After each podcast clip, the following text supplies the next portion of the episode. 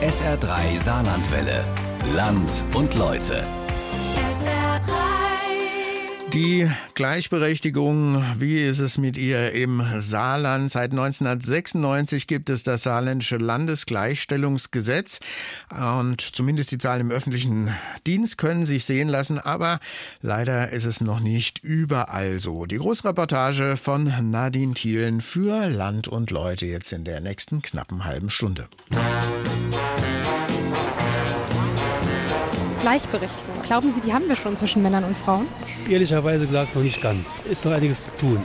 Wie ist das? Äh, würden Sie sagen, Männer und Frauen sind eigentlich soweit gleichberechtigt oder eher noch nicht? Eher noch nicht. Also wenn ich mir das so angucke, also ich arbeite jetzt an der Uni und da merke ich schon einfach nur, wie die Leute ganz anders mit meinen Kollegen umgehen als mit mir zum, oder mit meinen weiblichen Kollegen und mir. Das ist schon teilweise ein bisschen anders. Ich würde ganz gerne wissen, ob Sie finden, dass das schon erreicht ist, die Gleichberechtigung zwischen Männern und Frauen. Nein. Äh, ja, Ja? eigentlich schon, ja. Also eigentlich schon, ja, klar. Nee, gar nicht. Mm -mm. Da gehört also noch einiges dazu, was gemacht werden muss. Absolut. Ihr Mann traut sich gar nicht mehr was zu sagen. Nein, ich bin, ja, gleichberechtigt. ja, ich bin gleichberechtigt, ja. Ja, er darf kochen. Ich bin unterwegs am St. Johanna Markt in Saarbrücken. Das Thema Gleichberechtigung treibt mich um. Auf den ersten Blick sind sich die meisten einig. Die Männer gingen früher mit 65 in Rente und die Frauen mit 63 oder mit 60. Wo ist da die Gleichberechtigung? Allerdings sind trotzdem immer noch mehr Frauen von Altersarmut betroffen. Ja, das stimmt. Ja. Das ist richtig, ja. ja, ich bin kinderlos. Deswegen sage ich das jetzt ausdrücklich vorne dran. Es gibt sehr viele Frauen, die sich auf ihren Kindern ausruhen. Wie war das bei Ihnen zu Hause? Wer hat sich da mehr gekümmert? Meine Frau, wobei meine Frau immer halbtags gearbeitet hat. Wir sind beim Thema Arbeit angelangt und damit da angekommen, wo ich hin will. Ich bin direkt wieder in den Beruf nach dem fünften Monat und mein Mann war noch am Studieren und er konnte dann Urlaubssemester einreichen. Ich bin selbst Mutter von zwei Kindern. Ich habe mich um die Kindererziehung gekümmert und jetzt bin ich pflegende Angehörige. Ich finde, ihr sollt das so machen, wie es für ihn am besten ist. Wenn die Frauen mit dieser Rolle glücklich sind, soll sie das ausleben. Wenn sie lieber arbeiten gehen, soll man ihnen die Möglichkeit geben, das auch zu tun durch entsprechende Betreuungsplätze. Ich lasse den St. Johanna Markt hinter mir. Es wird Zeit für die Fakten. Und zwar mit Zahlen. Hier die aktuellsten des Statistischen Bundesamtes.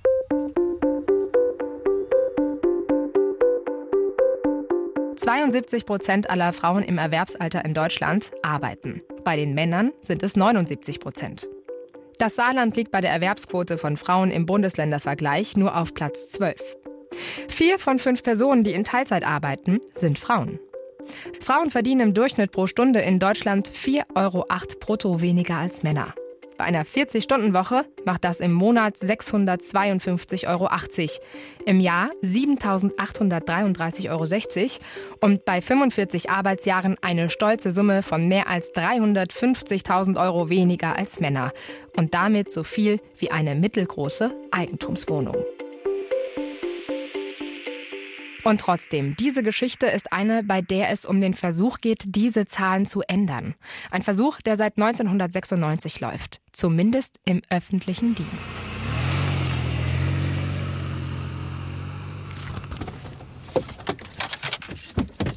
Eine, die versucht, diese Zahlen zu ändern, ist Mirjam Altmaier-Kolecki. Sie hat mich gebeten, nach Kirkel zu kommen, wo sie gerade eine Fortbildung im Bildungszentrum der Arbeitskammer des Saarlandes macht. Hallo. Bisschen frisch desinfiziert, ja. Mirjam Altmaier-Kolecki ist die kommunale Frauenbeauftragte im Regionalverband Saarbrücken. Mit ihr will ich über dieses ambitionierte saarländische Landesgleichstellungsgesetz sprechen. Das Gesetz, das es sich zum Ziel gemacht hat, Frauen im öffentlichen Dienst zu fördern. Das Thema Gleichberechtigung oder Gleichstellung, das war schon, ich glaube schon in der Schule war das ein Thema für mich, wo mich schon immer sehr, sehr interessiert hat. Und ich habe schon sehr früh gesagt, das wäre eigentlich so mein Traumjob. Also ich möchte Frauenbeauftragte werden. Altmaier Kolecki hat dabei eine Doppelrolle. Als kommunale Frauenbeauftragte ist sie zum einen zuständig für alle, die im Regionalverband Saarbrücken wohnen. Sie ist aber auch im Besonderen die Frauenbeauftragte für alle, die innerhalb der Verwaltung des Regionalverbandes arbeiten. Und genau um diese Rolle geht es im Landesgleichstellungsgesetz.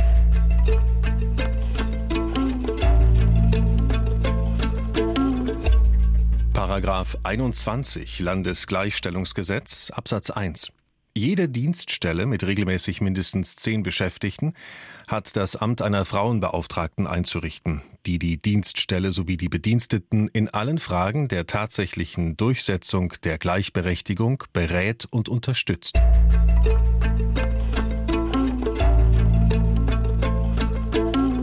Begegnet Ihnen das noch, dass Sie manchmal noch belächelt werden, wenn man erfährt, dass Sie Frauenbeauftragte sind, dass man das nicht ganz ernst nimmt, dieses Amt?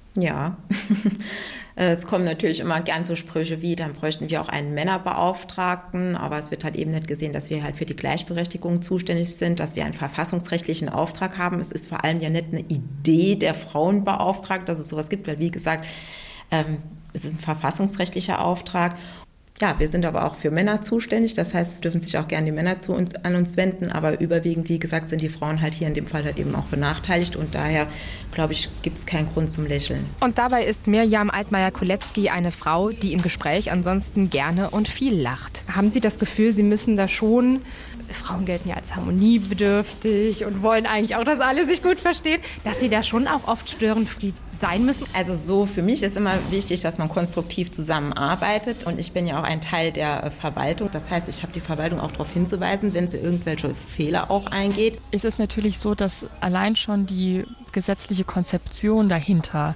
zu einem gewissen Spannungsfeld führt. Das sagt Tessa Hillermann. Die Juristin aus Elversberg hat ein Praxishandbuch über das Landesgleichstellungsgesetz geschrieben. Eine Art Bibel der Frauenbeauftragten im Saarland. Einerseits muss sie die Frauenbeauftragte die Interessen der Dienststellenleitung, der Verwaltung natürlich mit berücksichtigen in ihrem Handeln, aber gleichzeitig ist sie eben auch Ansprechpartnerin für Beschäftigte. Es ist ja nicht Aufgabe der Frauenbeauftragten, die Geschlechtergleichstellung im öffentlichen Dienst umzusetzen, sondern das ist eben von Gesetzes wegen der Verwaltung, der Leitungsebene selbst zugeordnet und die Frauenbeauftragte soll da unterstützen. Und es wäre sozusagen, also entspräche auch gar nicht dem Ansinnen des Gesetzes, das auszulagern komplett auf die Schultern der Frauenbeauftragten.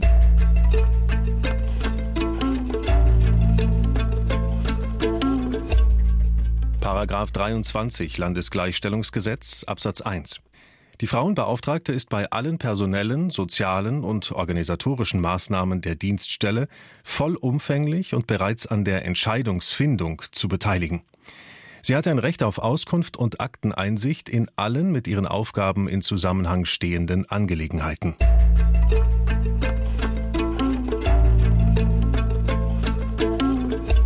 Meine größte Herausforderung war es, als ich Frauenbeauftragte wurde, jedem und jeder klarzumachen, dass es diesen Paragraphen 23 gibt und dass man sich den am besten halt an den Computer dranhängt und den immer wieder sieht, egal bei welchem Tun und Handeln, dass man die Frauenbeauftragten mit einbezieht und zwar rechtzeitig.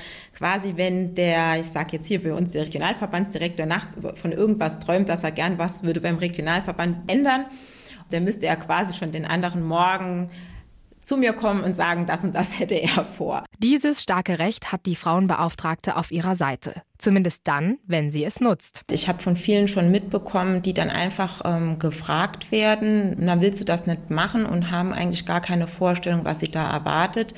Oft ist es so vielleicht, das denke ich jetzt mal, dass man gerade jemanden sich aussucht und die fragt, wenn man denkt, die macht ja eh nicht den Mund auf. Die lässt alles zu. Birgit Rudolph gibt es selbst zu. Auch sie hatte erstmal keine Vorstellung, was alles zu den Themen der Frauenbeauftragten gehört. Es sind wirklich alle Themenbereiche, die das Leben von Frauen tangieren. Also auch äh, Streckenstilllegungen im Bliesgau beispielsweise. Das war so eine meiner ersten Themen, mit denen ich dann konfrontiert wurde solche Themen spielten da halt auch eine Rolle. Also alle politischen oder ja politischen Entscheidungen im Rat, im Kreistag, die mussten natürlich unter die Lupe genommen werden. Das waren Aspekte, die mir anfangs so ähm, nicht geläufig waren. Aber da findet man sich ja auch rein. Birgit Rudolph ist nicht durch Zufall in dieses Amt gerutscht, sondern weil sie es wollte. Sie stieß damals, 1988, auf einen Flyer der Frauenbeauftragten im Kreis St. Wendel. Sie fragte nach, wo kann ich das machen, was Sie machen? Und bekam den Tipp, es im Saarpfalzkreis zu versuchen. Dann habe ich einfach dort angerufen beim Vorzimmer des Landrates und die Frau äh, hatte mir dann gesagt, nein, also da war wohl mal was, aber das ist nicht aktuell da brauchen Sie sich keine Hoffnungen zu machen. Ich habe dann aber doch äh, mehr oder weniger darauf bestanden, eine Bewerbung schicken zu dürfen. Und drei Tage später hatte ich dann mein Vorstellungsgespräch. Sie wird kommunale Frauenbeauftragte dort und bleibt es bis heute. Ja, also es war am Anfang ganz, ähm, ja, nicht schwierig, aber äh, es wurde sehr viel gewitzelt, es wurde äh, kontrovers auf manche Dinge äh, zugegangen. Also ich hatte zum Beispiel, das ist jetzt nur eine lustige Anekdote, an meinem ersten Arbeitstag nachfragen müssen. Ich habe alles an Büroausstattung, nur keine Schere. Jo, das ist so gefährlich. Ich meine, das sind so humoristische Dinge, mit denen muss man auch umgehen können. Aber es waren auch weniger lustige Sachen dabei. Es ist eine Zeit, in der noch nicht alle Landkreise im Saarland eine Frauenbeauftragte haben, geschweige denn alle Landesbehörden. Wo es welche gibt, arbeiten sie oft nur ehrenamtlich. Wir haben wirklich gewartet auf eine klare gesetzliche Regelung. Die gab es so in der Form auf gar keinen Fall. Also wir haben sehr viel selber verhandeln müssen. Das müssen wir natürlich heute noch, aber wir hatten keinerlei rechtliche oder kaum eine rechtliche Handhabe außer dem Grundgesetz und das machte es natürlich nicht einfach. Und das waren auch andere Zeiten. Also als ich anfing und mich vorstellte und versuchte, Kooperationspartner und Partnerinnen für das eine oder andere zu finden, da hat man mir durchaus gesagt, also mit solchem tendenziösen Kram wollen wir nichts zu tun haben. Also das waren ganz, ganz andere Zeiten. Zeiten. Dabei war das Saarland in Sachen Frauenförderung tatsächlich im Bundesländervergleich damals vorne mit dabei sagt die Expertin für Gleichstellungsrecht Tessa Hillermann. Das ist gar nicht so bekannt. Also das Saarland hatte tatsächlich schon im Mai 1989 als erstes Bundesland ein sogenanntes Frauenfördergesetz erlassen. Kurz danach kam dann ein Gesetz aus Nordrhein-Westfalen. Das ist inhaltlich natürlich noch nicht zu vergleichen mit dem Gesetzestext, den wir jetzt haben. Aber das waren immerhin schon erste Regelungen im öffentlichen Dienst zur Frauenförderung. Trotzdem sollte es noch sieben Jahre dauern bis zum saarländischen Landesgleichstellungsgesetz. Und den Weg dahin hat Birgit Rudolph nicht nur begleitet, sondern auch mitgestaltet. Wir haben uns in unserer Landesarbeitsgemeinschaft schon zusammengesetzt, haben eine Arbeitsgruppe gegründet und in dieser Arbeitsgruppe haben wir uns schon überlegt, was fehlt denn, was braucht es und haben andere Gesetze studiert. Es gab ja im Bundesgebiet schon verschiedene Landesgleichstellungsgesetze oder Frauengleichstellungsgesetze und sind dann natürlich auch an die zuständigen Fachkräfte im Ministerium herangetreten. Ja, und haben auch die Debatten im Landtag mitverfolgt. Da konnte einem schon der Blutdruck durch die Decke schießen. Also es war sehr emotional und manchmal auch polemisch geführte Debatten. Also ja, es war schon spannend. Trotz aller Polemik, das Landesgleichstellungsgesetz kommt. 1996 verabschiedet es der Saarländische Landtag. Darin enthalten die Pflicht für alle Einrichtungen im öffentlichen Dienst, Frauenbeauftragte einzusetzen. Also wir waren sehr stolz darauf, endlich ein Gesetz zu haben, das eine Basis für unser Arbeiten, äh, ja, also überwiegend intern geboten hat. Es war endlich eine Gesetzesgrundlage, auf die wir uns berufen konnten. Das war ja vorher so in der Form nicht. Und das war auch sehr wichtig. Also wir haben da schon Veränderungen gemerkt.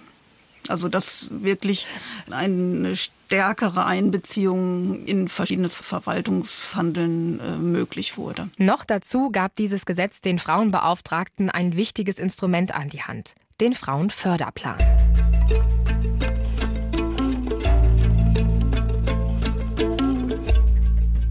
Paragraph 7 Landesgleichstellungsgesetz Absatz 1 Gegenstand des Frauenförderplans sind die Förderung der Gleichstellung von Frauen und Männern und die Beseitigung der Unterrepräsentanz von Frauen innerhalb des Geltungsbereichs des Frauenförderplans.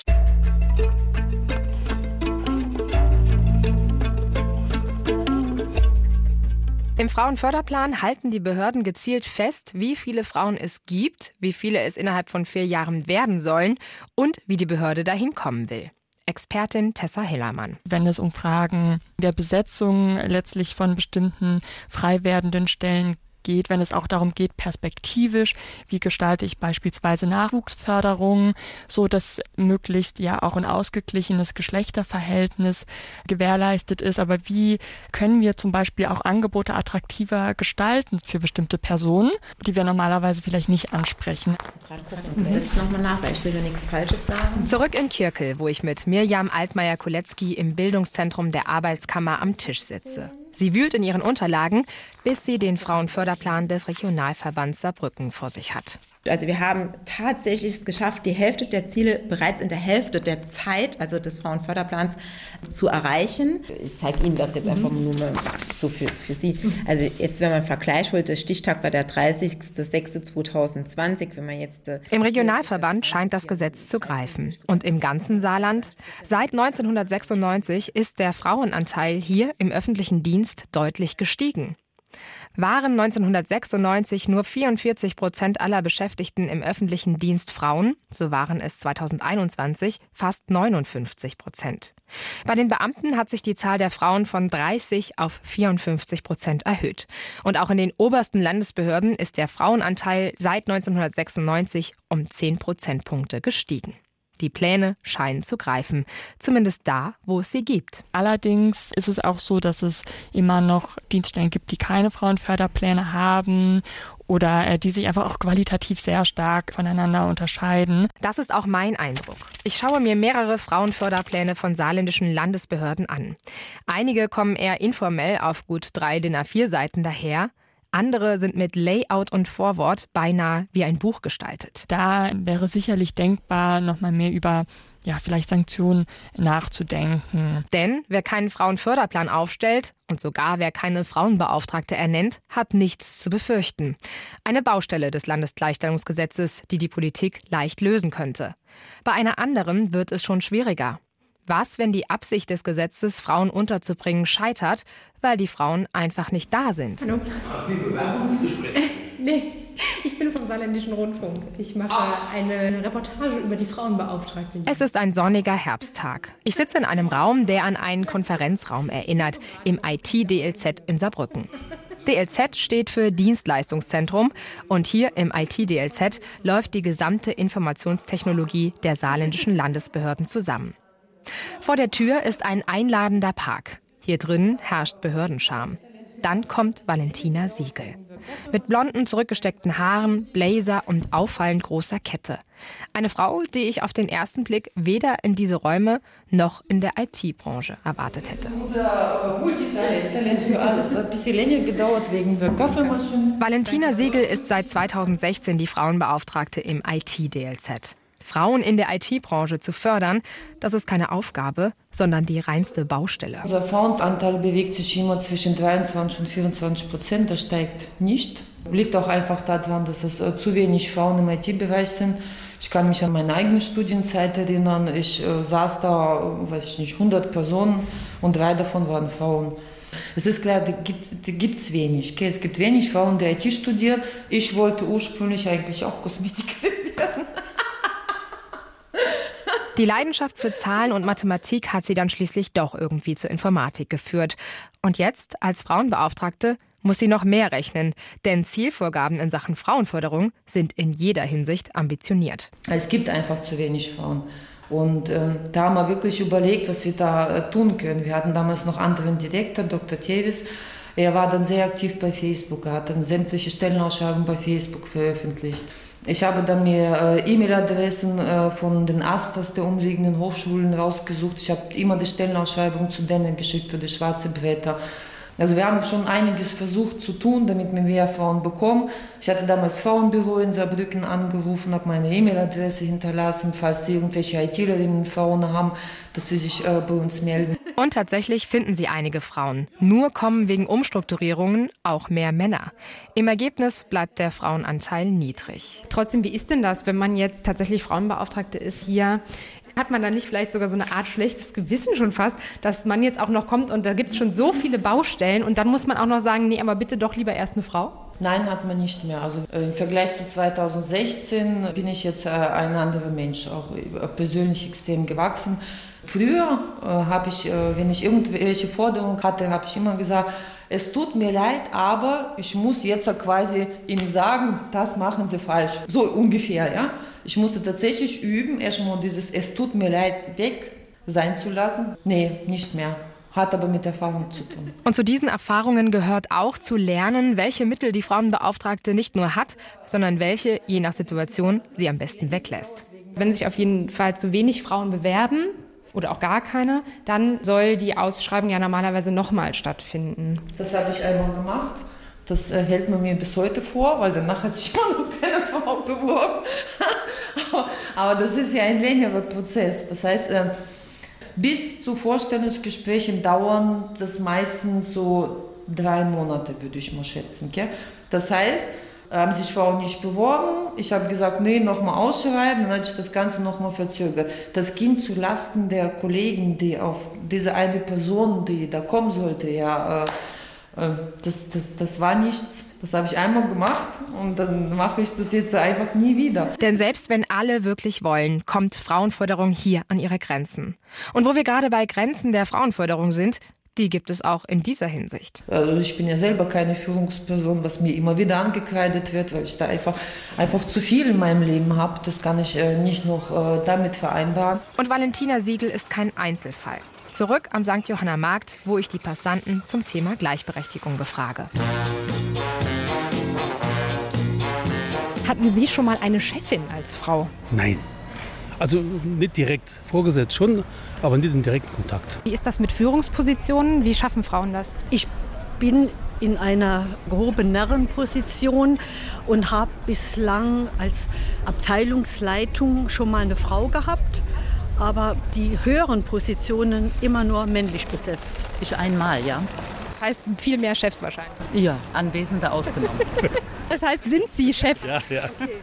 Wie ist das denn? Die Runden, in denen Sie sich bewegen, jetzt mal unabhängig davon, in welchem Unternehmen Sie sind, treffen Sie da schon vorwiegend auf Männer oder auch auf Frauen? Ja gut, in der Baubranche trifft man vorwiegend halt auf Männer. Auch im öffentlichen Dienst gilt. Oben stehen meistens doch die Chefs, nicht die Chefinnen. Daran ändert auch das Landesgleichstellungsgesetz bisher wenig. Es mangelt nicht daran, dass wir das nicht fördern wollen oder halt sie auch nicht wollen darauf vorbereiten, sondern nochmal das Problem, wir hatten Corona, wir machen nochmal die Rolle rückwärts, ja tatsächlich die Rolle rückwärts bei Frauen. Und viele Frauen sehen sich dann halt tatsächlich nochmal mehr in der Funktion, sie müssen sich um alles kümmern. Ich habe mich natürlich auch kurz gefragt, wie sehr hat uns Corona zurückgeworfen?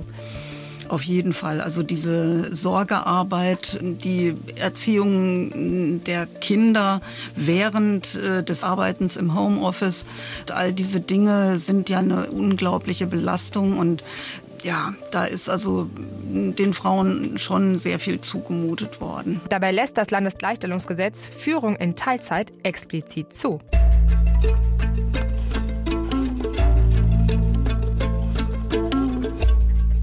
Paragraph 17 Landesgleichstellungsgesetz Absatz 1 Anträgen von Beschäftigten mit Familienpflichten auf Teilzeitbeschäftigung ist auch bei Stellen mit Vorgesetzten oder Leitungsaufgaben zu entsprechen, wenn nicht zwingende dienstliche Belange entgegenstehen.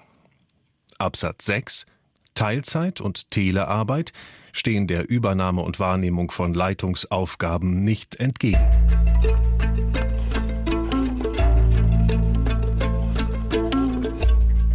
In vielen Köpfen und damit auch in vielen Strukturen ist das aber offenbar noch nicht angekommen. Denn auch das zeigen die Zahlen des Statistischen Landesamtes. Teilzeit im öffentlichen Dienst, das ist eindeutig Frauensache. Rund 88 Prozent aller derjenigen, die in Teilzeit arbeiten, waren 2021 Frauen.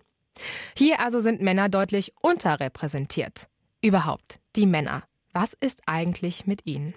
Immerhin sprechen wir doch hier vom Landesgleichstellungsgesetz. Frage an die Juristin und Expertin für Gleichstellungsrecht Tessa Hillermann. Es geht quasi um Geschlechtergleichstellung und das bedeutet natürlich auch, dass Männer in bestimmten Kontexten gefördert werden.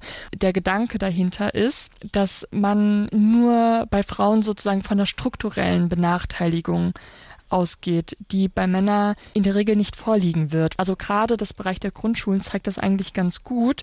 Kann man wirklich von einer strukturellen Ungleichbehandlung sprechen im Bereich der Schulen, wenn Männer eigentlich genauso gut diese Berufe ergreifen könnten, sie aus irgendeinem Grund in den Eingangsämtern stark unterrepräsentiert sind, aber plötzlich bei den Leitungsfunktionen wieder überrepräsentiert sind. Also das, das spricht ja eigentlich dafür, dass man sich eben gleich auf höhere Stellen bewirbt oder dass die Durchlässigkeit durch das System für Männer einfacher ist. Während in anderen Bundesländern die Rede von Gleichstellungsbeauftragten ist, sind es im Saarland explizit Frauenbeauftragte.